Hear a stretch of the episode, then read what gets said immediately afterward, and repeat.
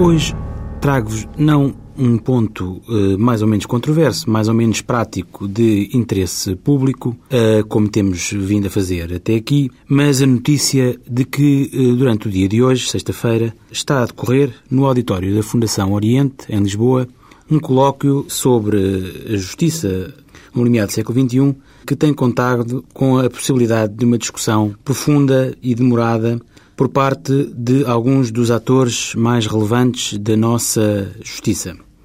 Com efeito, a Associação de Juízes pela Cidadania e a Liga Civitas, que é uma associação de direitos humanos portuguesa, promoveram esta iniciativa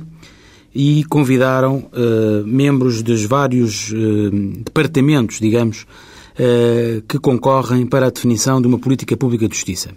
Assim tivemos a oportunidade de ouvir hoje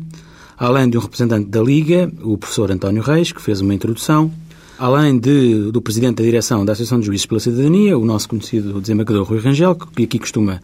também uh, trazer as suas crónicas, uh, o secretário de Estado da Justiça e da Administração Judiciária, o Dr. João Correia, o vice-presidente da primeira Comissão da Assembleia da República, o Dr. Fernando Negrão, e ainda o desembargador uh, José Sapateiro,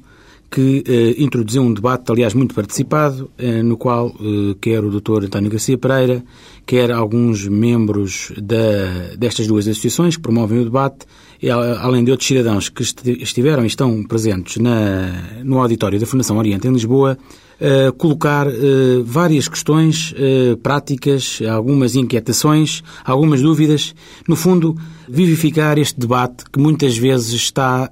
maniatado nos órgãos de comunicação social por dificuldades de tempo e de disponibilidade de um debate mais amplo. Eu aqui gostaria apenas de salientar a notícia de que o Governo, além do, do programa que tem em execução,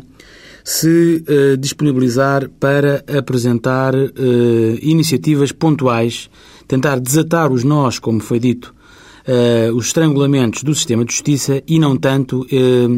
digamos, encarregar-se de fazer grandes reformas faraónicas. Nós, na próxima semana, falaremos dos resultados deste debate.